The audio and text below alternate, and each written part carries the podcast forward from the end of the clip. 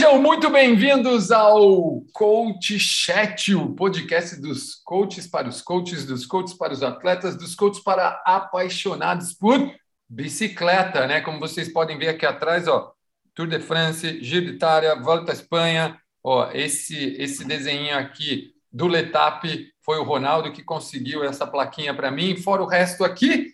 E, Mel, aqui é o lugar onde a gente fala sobre ciclismo, sobre duas rodas, ligado ao mundo do ciclismo e ao mundo do triatlon. E hoje eu não vou falar o assunto ainda, porque eu quero deixar você que está nos ouvindo curioso. E para matar sua curiosidade, você vai ter que apertar no botão seguir aqui no Spotify e no inscrever no YouTube, porque senão também eu não vou contar o que a gente vai falar hoje, combinado? Então faz isso agora. E junto comigo, sempre, né? Eu sou aquele que entrevista e dá uns pitacos, Junto comigo, Ronaldo Martinelli. Fala aí, coach, manda aquele. Bom dia, boa tarde, boa noite. Bom, se você não vai falar qual que é o tema, eu também não vou falar. Só vou dar um bom dia, boa tarde, boa noite. Pronto, tá bom. É isso aí. E hoje, depois de vários podcasts solo, né, meus? Tivemos aí alguns episódios solo com o Ronaldo, solo com o Sergião. Hoje estamos o trio. Hoje estamos o trio aqui, né? Sergião, manda aquele oi para a turma, afinal de contas, esse fim de semana é um fim de semana importante para a sua turma, né, Sergião? Pelo menos os que estarão em Floripa, né? Fala pessoal, fala galera. Estamos aqui de volta ao Rio de Janeiro. Enquanto que o Tonon aí tá de casaco, eu tô de camiseta aqui, tá 29 graus. Não tem inverno aqui, não. E é fim de semana especial, vai ter o Ironman do Brasil. Talvez muitos dos nossos ouvintes aí estão indo competir. Então, já antecipadamente, quero desejar uma boa sorte, uma boa prova para todo mundo. Eu acho que se vocês fizeram o trabalho direitinho, agora é só aproveitar e curtir, porque na verdade a gente começou a fazer esse esporte por paixão, né? Então, vamos focar em, em have fun lá na prova e o resultado é o resultado. Pô, isso aí. E ó, é o seguinte, gente, eu vou propor um desafio. Eu nem conversei com os dois, mas eu vou propor um desafio para o nosso, nosso ouvinte, para o cara que acompanha o Coach Chat. Uh, hoje está acontecendo um negócio diferente aqui no nosso podcast. Está acontecendo um negócio diferente. Se você é um cara que ouve a gente com frequência ou nos assiste no, no, no YouTube, se você for assistir os episódios passados e assistir esse episódio e falar o que está diferente nesse episódio, você vai ganhar um prêmio. Tá? Nós vamos decidir depois que prêmio é, mas eu garanto que vindo desses dois caras e vindo daqui vai ser um prêmio bom.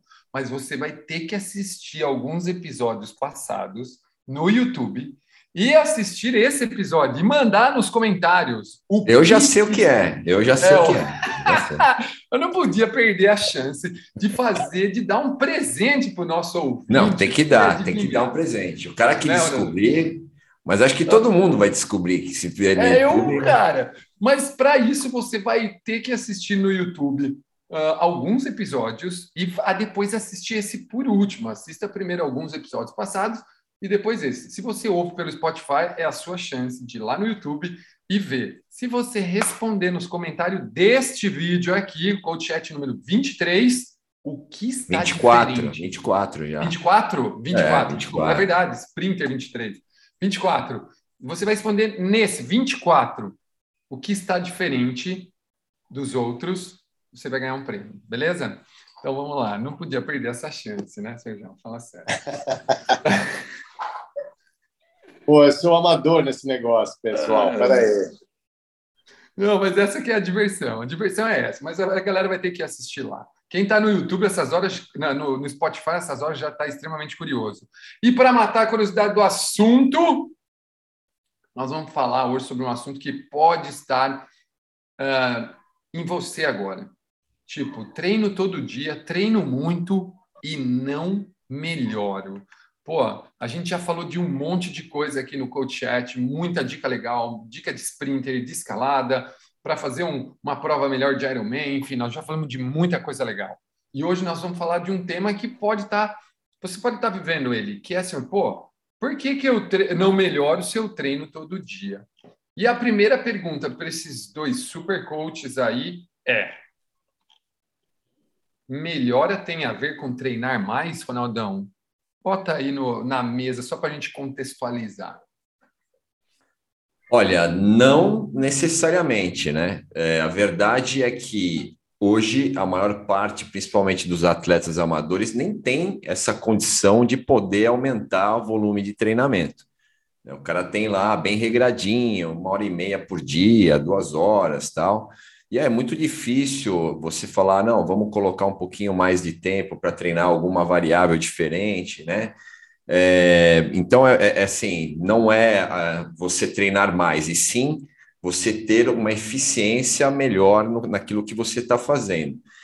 É muito difícil, é um, é assim, é um ponto bem complicado de a gente diagnosticar é, o que está dando errado num treinamento, né? Por que, que a pessoa está estável? Se você vem, de repente, de uma outra metodologia, tal, às vezes é mais fácil identificar. Mas se dentro da mesma metodologia você não consegue evoluir, aí existem algumas coisas que a gente tem que, obviamente, é, correr atrás né, da informação. É, às vezes é como achar uma agulha no palheiro, é, é muito complicado, mas você tem sim essa possibilidade. Até eu já tive casos de atletas meus que foram render só a partir do terceiro, quarto ano de treinamento. Então, você imagina a complexidade que é tudo isso. O, treinamento em si, ele é complexo, né? Então, você achar pontos que possam, é, que você possa identificar o porquê da estabilidade, né, da, da condição da pessoa, é, é, é um, é uma arte, né? O treinador fazer isso realmente é uma arte. Mas, óbvio que um bom treinador consegue achar o ponto. Existem, acho que eu não vou, acho que pontuar agora, porque a gente vai falar muito sobre isso o programa todo. Mas aí, respondendo a sua pergunta, não necessariamente é treinar mais. Aliás, tem muita gente treinando muito e tendo muito pouco resultado, né? Tem cara que está há seis anos fazendo a mesma coisa e acha que vai evoluir fazendo, fazendo a mesma coisa, né? Se ele não evoluiu até agora, ele não, até agora ele não, não teve, né, não, aquele discernimento de falar, pô, cara, acho que preciso mudar alguma coisa, então é, tem uma série de exemplos que a gente pode citar aqui, né, mas não é necessariamente treinando mais que você vai evoluir, sim, achando qual que é o ponto né, ideal para você quebrar a estabilidade do teu treinamento ou da tua condição. Pô, e aí, Sérgio? Porque ó, o que o Ronaldo falou já deu um super kick, cara. E no triatlon já é difícil treinar, principalmente para um Ironman, já é difícil treinar o que tem que treinar, né, Sejão? Comenta aí, se para a sua para a parte que você cuida da galera aí, mais é, melhorar tem a ver com mais, cara? Então, é, é, não necessariamente. Eu acho que uma coisa que, que as pessoas têm que entender sobre qualquer esporte de endurance aí, eu falo seja corredor, ciclista, triatleta, é que o número um se chama consistência. É, a consistência de treinamento é o que dá mais resultado, independente do volume. E volume, existem vários componentes aí que até a gente vai falar, mas a coisa que eu vejo é, eu coloco um aumento de volume para os meus atletas em último caso porque eu sei que existem vários outros fatores que podem ser observados e ajustados antes do que um aumento de volume, principalmente, é, como o Ronaldo está falando, né, pessoas que já têm um horário meio apertado, né, e, e acham que não está evoluindo com aquele volume, mas na verdade, de repente, até o volume que ele está fazendo já esteja além da capacidade dele de recuperação. Então, às vezes, para um atleta desse, você até reduz o volume em vez de aumentar o volume para atingir o resultado. É, então, a gente, como o Ronaldo estava falando, a gente tem que diagnosticar é, isso, isso que eu acho que a arte do, do coaching aí entra é, sendo muito importante, né? A gente saber exatamente a vida do atleta, né? É, em detalhes, né? Que isso envolve aí a parte de família, de trabalho, nível de estresse, quantidade de sono, alimentação.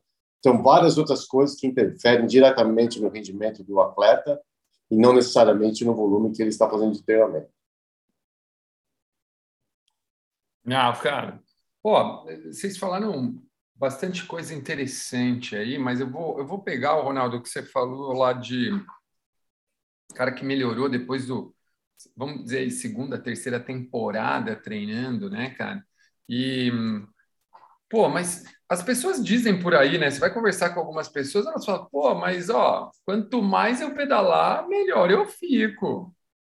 Precisa ter banco, como diz o ditado lá, precisa ter horas de cilim, horas de banco.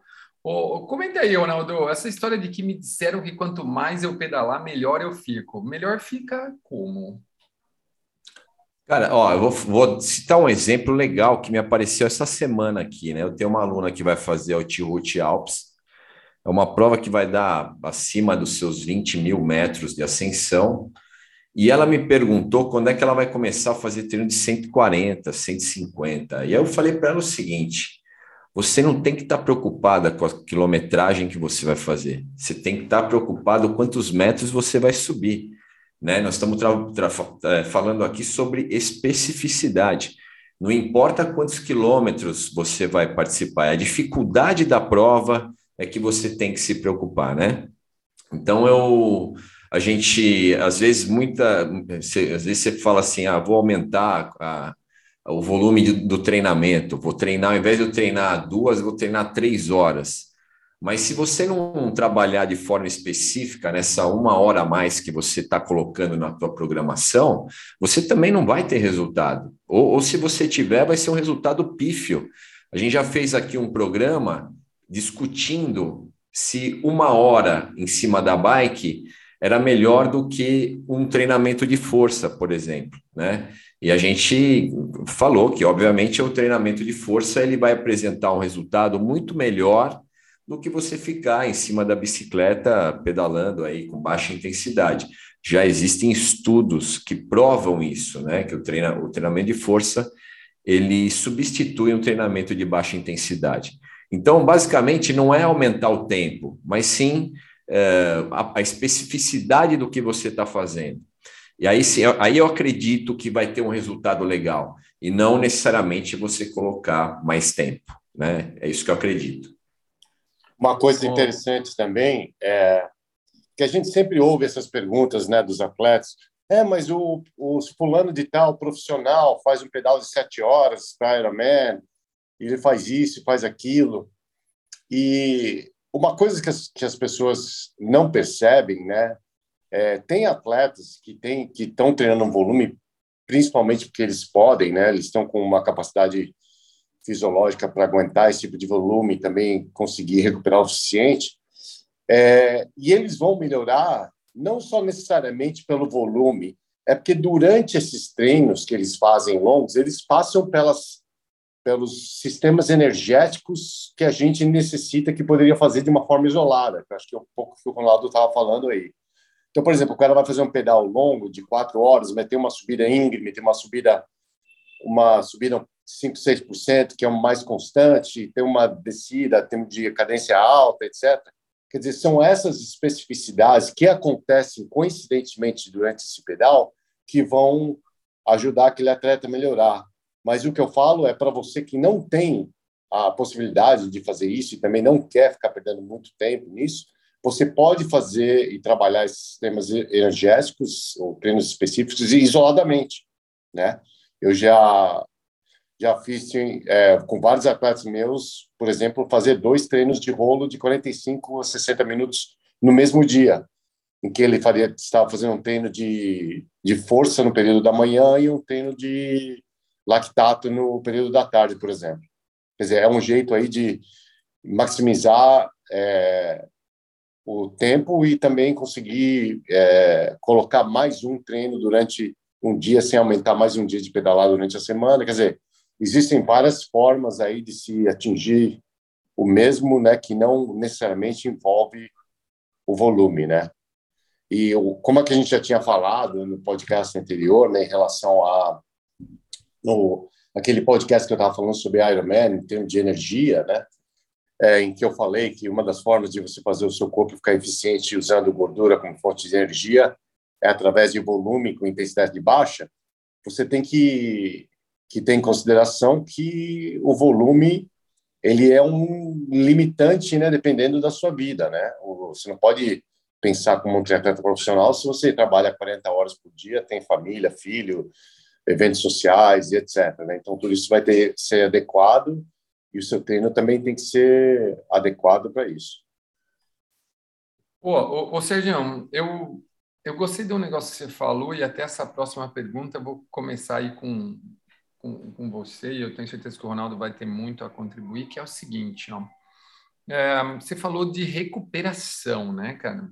Que o cara faz um treino lá, XYZ, e a gente sabe que o profissional geralmente ele tem uma recuperação maior, né, cara? E aí, assim, ó, então quer dizer que se eu, se eu não, eu não tenho uma boa recuperação, ou explica um pouco aí vocês dois, né? Começa aí, Sérgio, que, que chamou a atenção dessa bola e o Ronaldo com certeza vai complementar muito. Como é que é a relação do cara que treina muito com a recuperação? A gente já falou disso nos podcasts passados. Se você não ouviu ainda, está não ouvindo agora, a gente tem um podcast que a gente fala só sobre isso, né, gente? A parte de, da importância da recuperação. Agora, o Senhor, fala aí, estímulo, recuperação. É, por que, que treinar mais não quer dizer que eu vou melhorar? Tem a ver com isso, né, cara? Ah, sim, tem diretamente, né? E um outro fator também que eu, eu, eu não, não canso de, de falar para os meus atletas é que não é porque ele pode fazer um pedal de 150 quilômetros, é que ele deve fazer um pedal de 150 quilômetros. Porque se você tiver com condicionamento físico para fazer um pedal de 150 quilômetros, que é aquele pedal você consiga fazer ele de uma forma aeróbica e se consiga ele se recuperar dele em um dia, um dia e meio no máximo, é uma coisa. Agora, você fazer um, um pedal de 150 quilômetros que quando você não está com o condicionamento perfeito para isso e vai te demorar dois, três dias para para se recuperar, na verdade, você não está condicionando o seu corpo, você está machucando o seu corpo, eu diria, né? Então, é muito importante, né, o que eu falo em meus atletas em inglês, você não pode rush your fitness, né? Você não pode apressar a sua adaptação fisiológica. Isso é um erro que a gente vê acontecendo muito, né? Você vê um atleta, por exemplo, no caso do Ironman, fala, nossa, mas o Ironman está chegando, falta dois meses, então tem que fazer um pedal de 180. E e eu não canso de falar que, independente da data da prova, você tem que apenas respeitar a sua própria adaptação fisiológica e a sua recuperação. Eu, por exemplo, nunca fiz um pedal de 180 para um, Ironman. Eu nunca fiz um, eu nunca pedalei mais que 5 horas, 5 horas e meia. Então, eu nunca cheguei a fazer isso. Eu estava obedecendo aí a minha adaptação fisiológica e o meu nível de recuperação. Agora, voltando rapidamente aí que o Tom estava falando, da recuperação, isso é uma coisa muito importante, né? Porque quanto mais longo o pedal que você faz, mais um efeito catabólico no teu corpo, né? O que te dá uma uma deficiência hormonal aí muito grande, né? Então, o problema dos pedais longos, muito longos também, seguidos, né, é que quanto maior o, o treino longo catabólico, mais necessita recuperação. O que não é verdade com um trabalho de intensidade de força, por exemplo, que você acha que que um trabalho de força ou de intensidade, né, é, você necessita de uma recuperação maior. Você pode ser que você necessite, sim, uma recuperação maior muscular, mas hormonal não necessariamente.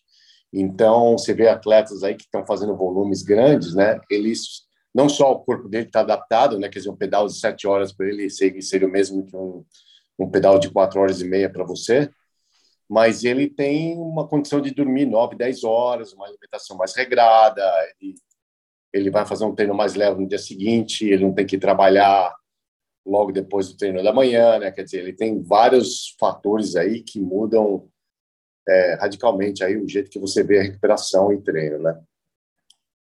Ah, com certeza. Fora a suplementação, fora toda a memória muscular, fora tudo, né? Se a gente for ainda pensar em tudo isso, não tem nem o que falar para o cara que está começando. Ronaldão, e aí? Cara, e em relação às zonas de treino, geralmente você tem alguma coisa que você faz assim, tipo by Ronaldo, ou que ah, para tal zona de treino você tal recuperação? Conta aí, cara, porque, pô, se treinar mais não quer dizer que eu vou melhorar, cara, e que a recuperação influencia muito, como é que você trabalha isso com seus pupilos, aí, com seus atletas, cara? Não, então, até coincidentemente, hoje eu tive uma reunião com a minha turma que vai fazer o HR Alps, né? Para quem não sabe, esse ano o HR Alps vai ser a prova mais difícil de todos os tempos, né? E eu, a minha preocupação era justamente com a recuperação. Por quê? Porque os caras Agora, as etapas, você imagina que tem duas etapas que cara, os caras vão subir 4.100. A primeira etapa tem 180 com 4.100 de ascensão. E aí eu falei o seguinte: é, nós vamos ficar mais tempo em cima da bicicleta e menos tempo para se recuperar. Né? E aí o processo acumulativo disso, lá para a terceira, quarta, quinta etapa, vai ser um sofrimento né? Vai ser a, a parte psicológica trabalhando, né, sobre a parte física. Então, o processo, esse negócio de descanso, de descanso é treino, né? Que tem essa frase que muita gente fala, e, e é, é, verdade, porque você também tem que se preocupar, e aí foi o que eu falei para eles: vocês têm que se preocupar agora com a recuperação, treinar isso num training camp, né? Você vê como é que você vai sentir, usar tudo que você tem de recurso para se recuperar. E aí nós estamos falando isso dentro de uma competição, mas quando a gente está no treinamento e dependendo da fase de treinamento, o estresse gerado pelo treino ele é muito alto. E aí muita gente não se preocupa com o processo de recuperação, só se preocupa em treinar mais, mas não se preocupa em se recuperar bem para fazer uma sessão de treinamento boa no dia seguinte. Né? Então, tudo, o Sérgio falou, né? O, por que, que a gente tem que saber, às vezes, da vida da pessoa? Porque justamente tudo gera estresse, inclusive trabalho, não é só o treinamento, mas o trabalho gera estresse. Tem gente que trabalha o dia inteiro em pé, ou o dia inteiro sentado, né, uma correria para a parte psicológica, é, é, parte cognitiva sempre trabalhando o dia inteiro tal. Então, tudo é estresse. E aí você tem que adaptar. A sua carga de treinamento ela tem que ser adaptada à sua vida. E você não pode comprometer o, o processo de recuperação porque você tem que ter um resultado melhor. Às vezes o ajuste é na recuperação e não no treinamento. Né? Então, eu costumo, e, e uma outra coisa que o Sérgio falou é, é é, é super verdade. É, dependendo do treinamento, se você está menos treinado e vai fazer um treino mais longo, a tua recuperação ela tem que ser muito maior, né? Se você vai treinar num dia quente, por exemplo, né, um treino super longo, né, a tua recuperação tem que ser maior também. Então, várias coisas influenciam dentro do processo de recuperação, que às vezes é o grande segredo do cara não evoluir. É um dos pontos de não evolução, é justamente o ajuste da recuperação e não do treinamento, né? E aí não necessariamente você vai treinar mais e vai recuperar menos. Às vezes você vai recuperar mais e treinar menos. É o que vai dar certo. Né? Então a gente tem que fazer o que dá certo, não o que o pessoal vende muito na mídia. Quando e aí entendam uma coisa, pessoal. Eu depois que veio mídia social, desculpa a palavra, mas cagou completamente o que o trabalho, o trabalho que os treinadores fazem, né? Porque o, às vezes o que o cara coloca lá é um feito, né? E aí, quando o cara faz, o outro também quer fazer. Né? E, e gente, não é assim que funciona, não. Vai por mim. Se você quiser aderir a isso, ao que faz a mídia social tal, legal, mas eu garanto para vocês, muito do que está ali não é a realidade da maioria das pessoas. Né? Um atleta, a realidade de um atleta profissional nunca vai ser a realidade de um atleta amador. Como o Sérgio falou, o cara trabalha 40 horas por semana. Como é que ele vai se recuperar com a carga de treino de um atleta profissional? Não dá. Então, esses ajustes, pessoal, é o treinamento inteligente, o smart training, né? Você tem que entender, é, ou pelo menos é, botar a mão na consciência, entender o quanto eu consigo fazer é, que, que seja saudável e, e que vai me trazer resultado em relação ao treinamento e o quanto meu processo de recuperação também precisa ser ajustado a essa carga de treinamento que eu estou recebendo do meu treinador, né? Então, quando a gente tiver isso, agora o segredo, Tonon, cara, o segredo é esse. Eu, muitas vezes, para mim, o segredo é ajustar just, justamente o cara na recuperação adequada dele, para ele poder render bem na semana inteira de treino, nas, nas sessões subsequentes. Isso aí, o pessoal, desculpa aí, Tonão, só para falar lá, uma coisa. Manda lá, manda lá.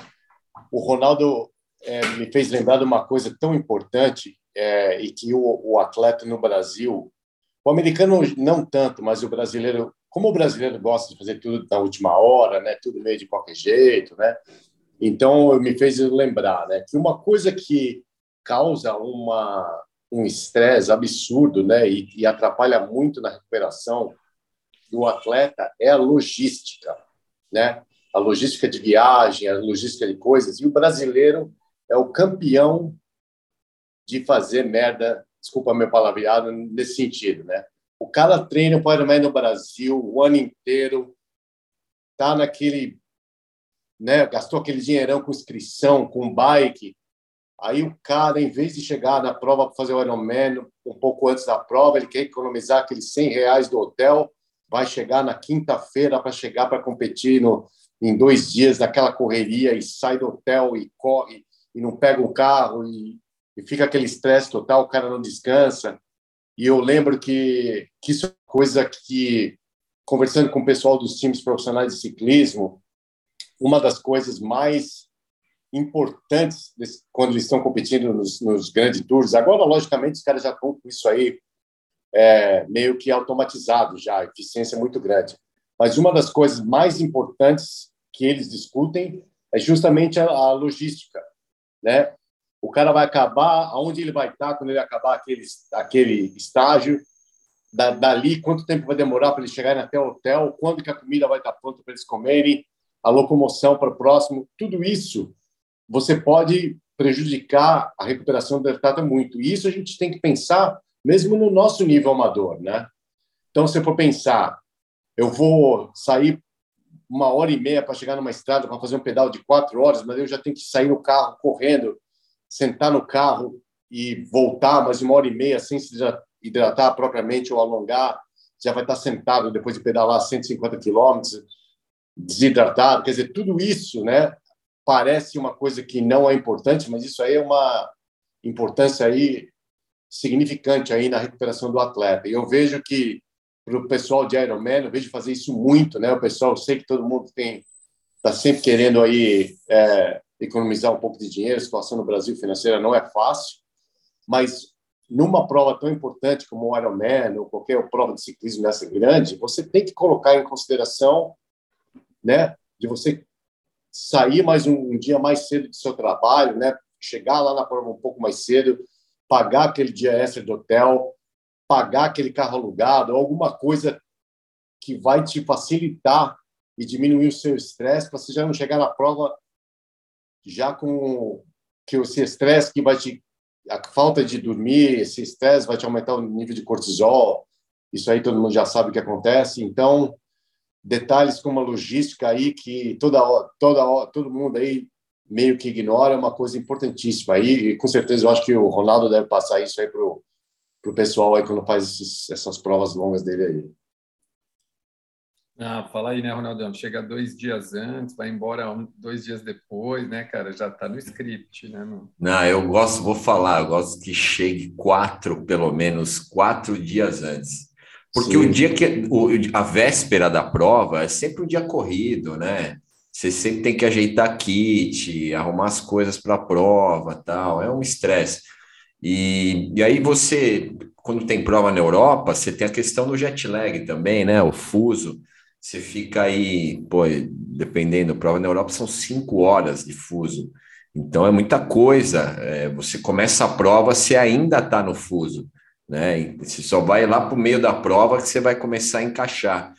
Então eu não sou a favor também, óbvio, como o Sérgio falou, de chegar, fazer as coisas tudo correndo, tudo às pressas, porque isso certamente vai influenciar no resultado.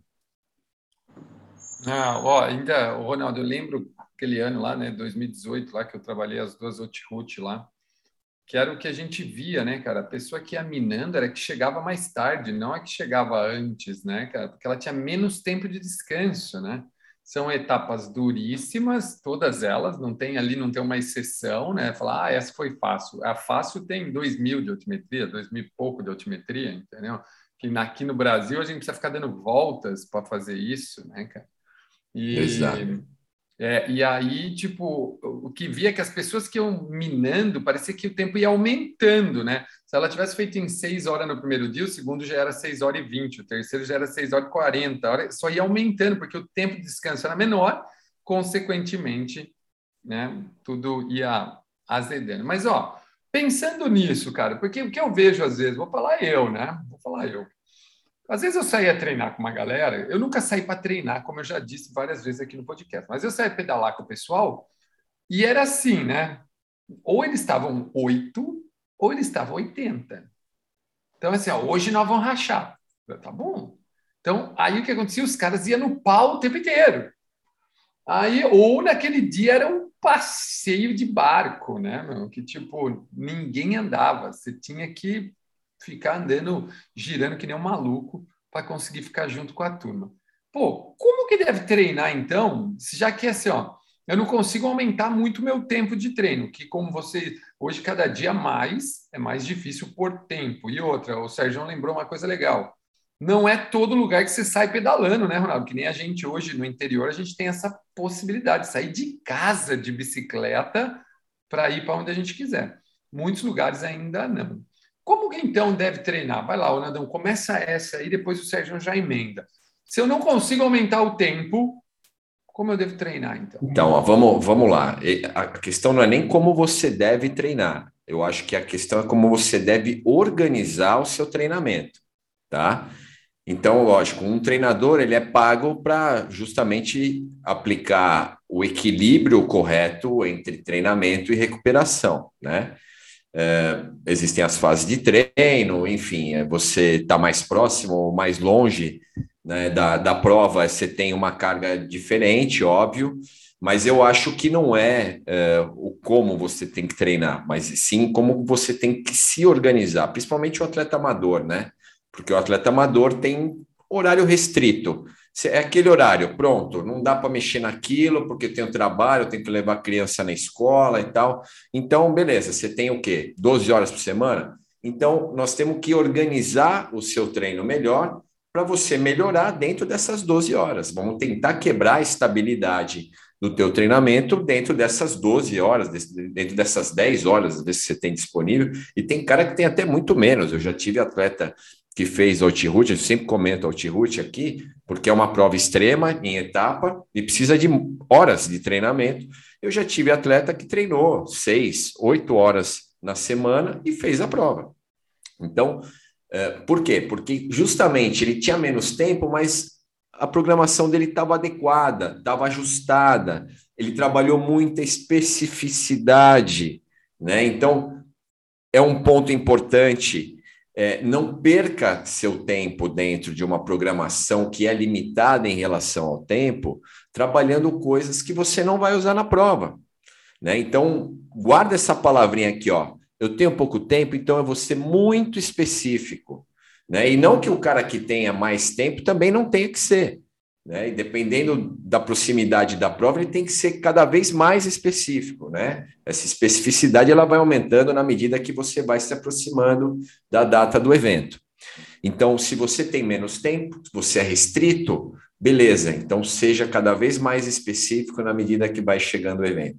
E assim também para quem tem mais tempo né? É, é, vou falar, se tiver um segredo, talvez seja esse organizar também. Às vezes o cara melhora num ajuste de alimentação e hidratação, né? Às vezes ele, ele melhora no ajuste do que a gente já falou aqui da recuperação, um ajuste do sono, né? Às vezes ele dorme uma horinha a mais, ao invés de treinar mais tempo, ele dorme uma horinha a mais e isso já cria um resultado totalmente diferente. Então, aquilo que eu falei, agulha no palheiro. Se você achar agulha no palheiro, e muitas vezes o treinador acha, você tem certamente uma possibilidade muito maior de ter um resultado muito melhor no evento que você escolheu fazer. É, eu acho legal aí que o Ronaldo falou da, da parte de especificidade, né? Eu já eu já treinei um atleta, inclusive é, que chegou a fazer abaixo de 9 horas no Ironman, que ele só ele, ele só podia treinar das quatro e meia, sete horas da manhã, por causa de trabalho e escola. E fim de semana, por causa de atividades com a família, ele falou: Olha, eu não posso fazer nenhum pedal mais longo de três horas, três horas e meia. E ele queria fazer um Ironman. E eu falei: Eu falei, tudo bem, não tem problema nenhum. Aí vai nessa especificidade, né, do que o, o, o Ronaldo estava falando. Como a gente conseguiu uma. O cara um em, em troca dessa, desse pouco tempo que ele tinha, né, ele prometeu ter uma consistência perto de 100%, né? É o que a gente sempre fala, né? Consistência é o número um.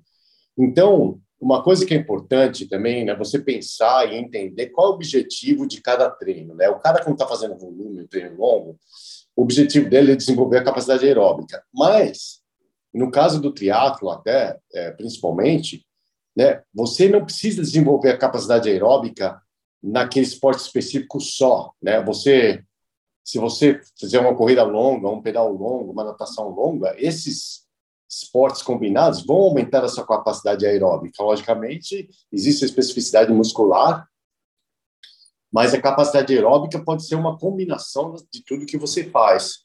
E no caso desse atleta, por exemplo, que só podia pedalar três horas e meia, a gente optou em fazer dessas três horas e meia de duas a duas horas e meia em que ele, ele estava fazendo é, um treino no volantão, numa cadência de 50, 60 RPMs, uma, um esforço de, eu digo, contração muscular prolongado, por exemplo, que mais ou menos imita aquele 180 quilômetros, que é um contra-relógio longo de, de Ironman.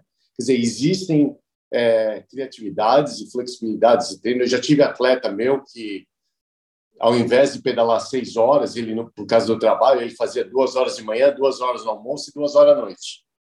Quer dizer, do mesmo dia.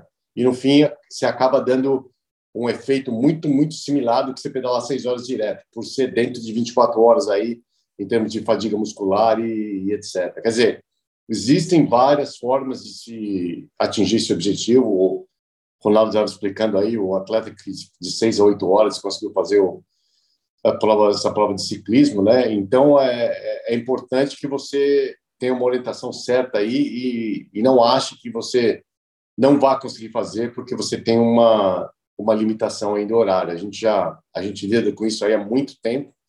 E uma outra coisa que eu faço muito também, similar aí ao ao, ao que eu falei do ciclismo, né, que eu em três vezes, eu faço corridas três dias seguidos para um atleta, por exemplo, que tem uma tendência a ter contusão mais fácil, um atleta mais musculoso, um atleta maior. Então, eu não quero que ele faça uma corrida longa de 2 horas e meia, 2 horas e 40. Então, eu quebro essa corrida mais ou menos em três dias com ele, ou até em dois dias. Ele corre uma hora de manhã, uma meia hora à tarde, mais uma hora no dia seguinte, mais meia hora à tarde. No fim, a gente acaba aí é, desenvolvendo essa resistência é, muscular necessária aí para uma, uma maratona, por exemplo. Cara, desculpa a minha, minha leiguice nesse assunto, até não está no nosso script, mas, pô, é, e dá bom esse negócio de quebrar várias vezes no dia, assim, ó, eu faço isso faz 20 anos, saca? Tipo, eu dou tipo três aulas por dia, duas aulas por dia, faz quase 20 anos, né, cara? E tipo, não morri, não fiquei pior. Até deu uma evoluidinha no, no, passar do tempo. Mas, ó, para vocês dois aí, Ronaldão, que, né, Ronaldo, Sérgio, que são dois estudiosos aí de fisiologia, pô, eu não estudo isso faz anos, gente, que eu decidi dar aula de ginástica, eu vou no meu caminho. E aí, é, é, legal, funciona mesmo isso aí, Sérgio? Você tem os caras que funcionaram, Ronaldo, conta aí um pouco para a galera que está ouvindo, porque às vezes isso é meio novo, né? Para quem está ouvindo, achar que ele pode. Como eu disse, eu faço isso faz 20 anos, gente, dando duas aulas de manhã, uma tarde, duas à noite, enfim. Mas e aí, o, o, Ronaldão, chuta essa bola primeiro, daí o Sérgio que, que falou, ele, ele comenta um pouco sobre questão fisiológica mesmo. Vamos agora mergulhar naquele mundo que vocês nadam de braçada mesmo para contar para a galera. Bom, isso eu, eu acho que é perfeitamente possível, depende de, de cada um, da resposta de cada um. Lembrando que a parte fisiológica, nós temos um organismo, né? Ele respira, o coração bate, o sangue que pulsa nas veias e tal. Então, é isso é um negócio que vai acontecer, você queira ou não. Então, se você fizer de manhã e você fizer à tarde dois treinos, vai funcionar. De, de, depende do que você tem como, ob, obviamente, como meta é, objetivo de prova. Eu acho que talvez no triatlon funcione um pouco mais, porque nós estamos falando de, de três modalidades, é uma modalidade, mas que tem três, né, no meio envolvidas. No ciclismo, fica muito mais simples você fazer tudo num período só. Mas às vezes o cara está num período específico e ele tem condição de treinar, mas de forma fracionada. Por que não? Né? Por que não? Desde que não atrapalhe a recuperação dele e não atrapalhe as sessões seguintes, e aí eu tenho muita gente que faz isso, treina, por exemplo, a, em cima da bike treina um período e, por exemplo, treinamento de força treina no outro. É treinamento, né? E isso acontece muito tempo. Mas agora treinar duas vezes a bike não é uma coisa comum, porque as, a maior parte dos atletas amadores não tem essa condição de tempo. E aí, se você tem essa condição de tempo, não são todos os dias. E quando você tem, aí eu prefiro uma atividade suplementar do que uma atividade em cima da bicicleta. E aí, atividade suplementar é o treinamento de força, é um trabalho de core, é um, enfim, é um, um yoga, né? É coisas que são realmente suplementares que podem influenciar no resultado da prova. Maravilha. é, esse treinamento, é, esse treinamento aí já, já está sendo usado e já foi usado muitas vezes, né? É, uma atleta que foi campeã do Havaí quatro vezes, a Casey Wellington, fazia muitos treinos é, de pedal de, dividido em três vezes, de duas horas, duas horas e duas horas para o pedal longo dela, e ela era recordista aí no ciclismo. É, hoje em dia, os noruegueses aí que estão dominando o triatlo também estão dividindo aí os treinos aeróbicos deles nos dois dias, em vez de fazer tudo num dia só. Aliás, até para atingir um volume que eles querem atingir, eles fazem um, tipo um pedal de quatro horas num dia, quatro horas e meia. No segundo dia, ele faz um pedal de mais três horas, com duas horas de corrida, por exemplo. Né? Quer dizer, é, é uma coisa que, que dá o, o, o ganho aí fisiológico necessário. É porque a gente tem que pensar, né? o que, que a gente está querendo fazer e qual é o ganho fisiológico que a gente está querendo obter, né? E não necessariamente, se for fisiologia, né, fisiológico, de aumentar a capacidade aeróbica, não necessariamente precisa ser feito no mesmo dia. Né? A gente sabe bem disso, que é uma, é uma combinação de treinos. Então, isso pode ser, com certeza, né, é, se o atleta já tem feito uma, uma, um trabalho muscular, aí, um trabalho de força específica, ele pode muito bem fazer esse tipo de treino e ele vai ter o mesmo benefício. Inclusive, é, eu tive muito sucesso com esse treino. Eu fiz muito desse treino, né, de dois treinos de pedal no dia, né, de 45 minutos cada um no rolo, por exemplo, devido ao trabalho, né, uma coisa que era mais fácil, eu só tinha um, 45 minutos, uma hora, então eu fazia um treino de força na parte da manhã e fazia um treino de lactato na parte da tarde, por exemplo. Que, inclusive, tem-se o benefício de você é, fazer um treino com a perna fadigada também, que no triatlo é uma coisa importante. Né? Não, é, eu concordo com o Ronaldo quando ele diz a especificidade conta muito aí, né? Que nem se falou que, pô, essa sua última frase no triatlo conta muito fato, né? Eu estava conversando com meu irmão esse fim de semana, minha sobrinha tá nadando, né? E aí, tipo, ela nadadora bate a perna que parece um motorzinho, né? E no triatlo já não existe, tipo, no amador existe uma certa economia na perna, porque afinal de contas, depois que ele saiu da água, meu amigo, pernas porque te quero, né? Pernas porque te quero, que vão ser aí 243 quilômetros aproximadamente, já contando as transições de perna trabalhando, né, Ronaldão? Fala sério, né? A Rose é uma santa Rose nesse momento, hein, velho? Na verdade, é, esse bate, batimento de perna do o pessoal do teatro bate menos perna, porque na verdade não é não é só em relação à bike e à corrida que vai ter depois, é, devido à distância, né? É, nadadores Sérgio, você está preto aí, Sérgio, nós não estamos te vendo. Acho que é. entrou alguma coisa que nós não estamos te vendo. Opa. Aí, boa, boa, boa. Ah, desculpa, apertei alguma coisa aqui. É, então, só voltando, esse negócio de bater perna, na verdade, não é só necessariamente ligado aí com, com ter que pedalar e correr, sim, é uma parte, mas quando você está fazendo uma natação de só para o pessoal não achar que a gente não sabe o que a gente está falando aqui, é, natação de longa distância você não bate a perna, né? Porque quanto maior o músculo, mais sangue, mais oxigênio, mais o cansaço, né? Então, se você for assistir uma prova na Olimpíada, por exemplo, de 5 quilômetros de natação, ou até de 10 quilômetros, você vê que, que os atletas nadam e batem é, muito pouco a perna. Então, esse não bater a perna aí é mais é, questão de economizar energia do que qualquer outra coisa, porque você prefere usar o braço, que é um músculo menor, e que te dá mais propulsão aí proporcionalmente ao esforço. Legal. O que já é o contrário do sprinter, né? Porque bater perna te faz você ir mais rápido do que bater o braço, mexer o braço. E o sprinter, como só nada menos de um minuto, ele pode bater perna. É, com certeza, com certeza bate. E como, né? Parece um motorzinho batendo perna. Gente, olha só.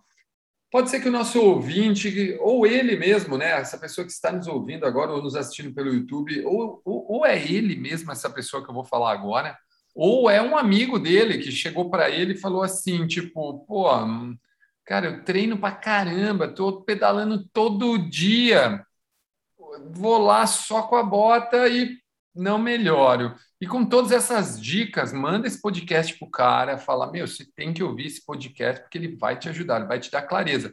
Além do que, esse podcast é quase uma luva, né?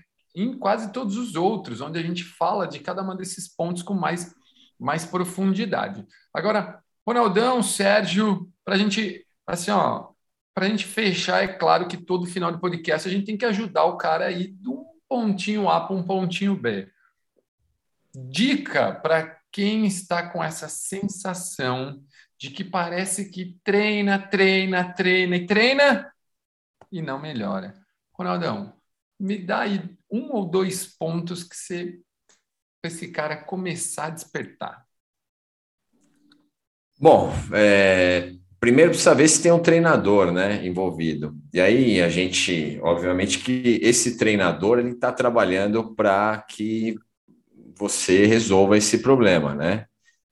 A gente fala problema, mas o cara, óbvio, quando o cara está treinando e ele quer melhorar o resultado dele e não está melhorando, precisa ver qual que é o ponto. E aí o treino, esse é papel do treinador, tá?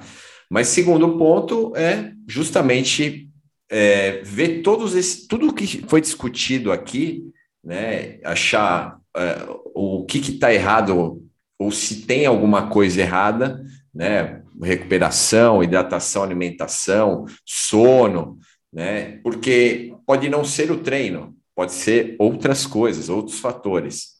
Então, é, acho que esses é são os dois pontos principais do treinador, né? Para organizar o treinamento. Se você não tem, você ache um que seja da sua confiança, que você consiga ter uma relação legal com ele e aí vocês tendo uma boa conversa, muitas vezes vocês conseguem é, verificar uma parte, algum ponto que possa ser mudado para quebrar essa estabilidade. E aí um segundo ponto é, é, é a própria discussão com o treinador, né?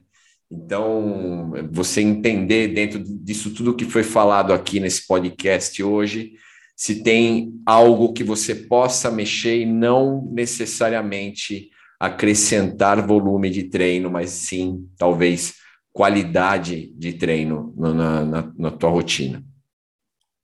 Demais, demais. Sérgio, aquela, aquele, aqueles dois pontinhos que, cara, para esse Ironman de Floripa já foi, né? Mas quem sabe para os próximos, nessa história de treina, treina, treina e não melhora. Qual a dica que você dá para o cara que está sofrendo desse mal e que né, não vai, talvez não vá fazer a prova esse fim de semana e está treinando para um próximo aí, cara? Eu acho que o que o atleta tem que fazer é, primeiro, é se perguntar se ele está trabalhando todos os sistemas energéticos aí que são necessários para uma prova dessa, para melhorar, né? E também o que eu falo, né? Antes de você pensar em aumento de volume, né? Eu ia é, focar um pouco na técnica, né? Será que não tem alguma coisa na técnica que se pode melhorar? Será que não tem alguma coisa na força que pode ser melhorado? Ganho de força, ganho de mobilidade, né? ganho de velocidade, né? Eu acho que tudo isso, né? Ganho uma melhora na nutrição, no sono. Tudo isso eu acho que tem que vir primeiro, né? Eu até com meus atletas profissionais, eu eh, uso o aumento de volume como o último, último, último dos casos. Quando nada mais funcionou, aí eu penso em aumento de volume para ver como é que está essa adaptação. Mas antes disso, né, eu prefiro olhar nesses componentes como técnica, força, velocidade, mobilidade, nutrição e sono e recuperação. Eu acho que se você conseguir ticar todos esses boxes aí, né, e ver que você está fazendo tudo isso certinho, aí vale a pena essa discussão com o seu técnico aí em relação ao volume, porque ele vai ter que analisar os seus estresses é, que você tem já normal na sua vida e adicionar o estresse do treino e ver quanto que vai precisar de recuperação, né? O que eu já falei isso uma vez, que eu continuo repetindo, que só pode treinar o quanto que você pode recuperar. Eu, eu até queria é, complementar, a gente, eu falei né, sobre isso, os caras que fazem a mesma coisa cinco, seis anos e querem ter um resultado diferente, né? E, e às vezes você tem atletas que por si só já tem um nível muito bom, mesmo fazendo a mesma coisa. Mas, mesmo esses caras sendo muito bons, se eles não mudarem o treinamento, eles vão continuar sendo bons, mas vão continuar sendo a mesma coisa. Então, se você quer ser outra coisa, se você quer ser melhor no, no esporte, é, para de fazer aquilo que você já faz faz tempo, até por comodismo, muitas vezes você faz por comodismo, e tenta, experimenta uma outra coisa, tá? Resultado diferente ele só vem se você tiver uma proposta de treinamento diferente também. Ah, eu gosto disso, cara. Eu, eu acho que os estímulos aí, é, essa análise aí do tipo, pô, será que eu não faço a mesma coisa há muito tempo, né? A própria quebra de homeostase, um nome bonito para esse, esse negócio. Né? Exatamente. Né? Faz com que a gente saia do lugar, né, cara? A gente saia do lugar. Muito bom, gente. Olha só, mais um super episódio onde você ouviu falar por que, que às vezes as pessoas treinam, treinam, treinam, treinam e não melhoram. Principalmente aqueles que falam que pedalam todos os dias, né? Ele acha que pedalar todos os dias seria o ideal onde se ele talvez pedalasse três vezes na semana e descansasse três dias na semana, o resultado dele seria melhor. Talvez. Existem N formas.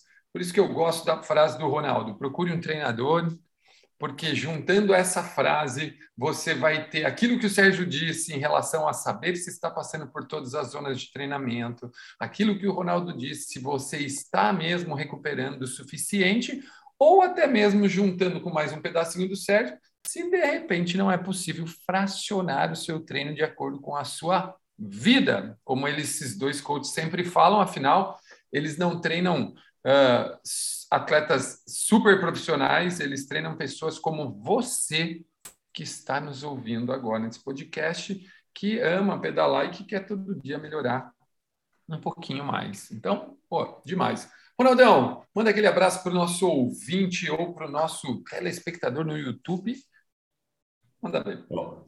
Bom, aqui a gente, para finalizar, a gente só agradece, né? Agradece a audiência de todo mundo. Se você ouviu esse programa até agora, é, pô, só temos a agradecer. É nossa. A gente não é os três aqui, né? Talvez tornou um pouquinho mais, mas eu e o Sergião, a gente não é tão espalhafatoso, né? Não temos um trabalho de mídia tão alto, tão grande assim, mas e uma coisa é certa, nós somos muito é, regrados, somos muito, gostamos muito do que fazemos. Então, se a gente está passando informação aqui, é porque a gente está levando a nossa experiência, mas tudo aquilo também que a gente estuda ou estudou na vida, né, para passar aí para vocês. Então, eu vou agradecer, desejar aí um, dar um grande abraço a todo mundo e até o próximo episódio. É isso aí. Depois, fala aí, Sérgio. É, e só para complementar isso que o Ronaldo falou, gente, aqui é skin the game total, entendeu? O que esses dois falam, eles fazem e eles testam e eles têm prova. Se você precisar saber de alguma prova, é só mandar uma mensagem para nós, porque esses caras têm 20 anos de provas coletadas aí, tanto de experiência própria quanto de experiência com clientes. Então, a gente está falando um negócio aqui, literalmente skin the game. Fala aí, Sérgio. É, queria agradecer o pessoal aí pelo, pela audiência aí, continuar aí nos apoiando. Eu continuo recebendo mensagens e perguntas de gente interessada em aprender mais e falar que adoram aí o nosso as informações que a gente passa. É, como o Ronaldo falou, infelizmente, é, eu acho que cada um tem que consegue ser bom de uma coisa, né? Como a gente não é muito bom no, na, no marketing, na mídia social, aí a gente tenta ser um pouquinho melhor aí na parte de, de técnica e de informação. É uma coisa que a gente faz com muito amor e paixão e a gente se preocupa muito com, com vocês aí, com os atletas. E eu queria também deixar aí um, uma boa sorte aí e aproveitem muito essa prova do Ironman de Florianópolis. Sei que o Ronaldo vai estar lá, prestigiando a esposa. Eu talvez vá, ainda não dá certeza, estou vendo se eu consigo uma passagem. E, mas se não, vou estar acompanhando aí o pessoal aí é, online e desejo a todos aí uma. O que eu falo aí não é nem sorte que eu desejo, é que nada de mal aconteça, não tenha pneu furado, bicicleta quebrada, chute no, no rock, linhas de natação, que seja uma, uma prova é, segura e tranquila aí para todo mundo. Um grande abraço. E, gente, só para fechar esse podcast da melhor maneira possível, provavelmente você estará ouvindo esse podcast depois do Ironman. Então... É isso que eu ia falar. Não, então para, a gente parabeniza, parabeniza, parabeniza você que completou o Ironman Brasil. Foi eu ia falar bem. isso, eu ia falar, cara, para você que está ouvindo esse podcast agora, pensa que o Sérgio mandou uns parabéns, porque tudo isso não aconteceu, entendeu? Não tudo aconteceu certo, ainda. entendeu? eu, gente, eu não Você que conseguiu a vaga prova aí para o ano que vem, parabéns, meu amigo. Exatamente, minha amiga. Exatamente. Tipo, pô, foi, ó, eu falo, por isso que eu falo, gente, nada como estar entre amigos e ó, minha missão é tirar esses caras da toca, porque conhecimento não tem parede, e eles têm muito a contribuir aí com o mundo do ciclismo, com o mundo do triatlo, além do que já contribuíram. Então, vamos que vamos para pôr essa galera aí na mídia aí, porque eles precisam sim, cada um merece seu lugar.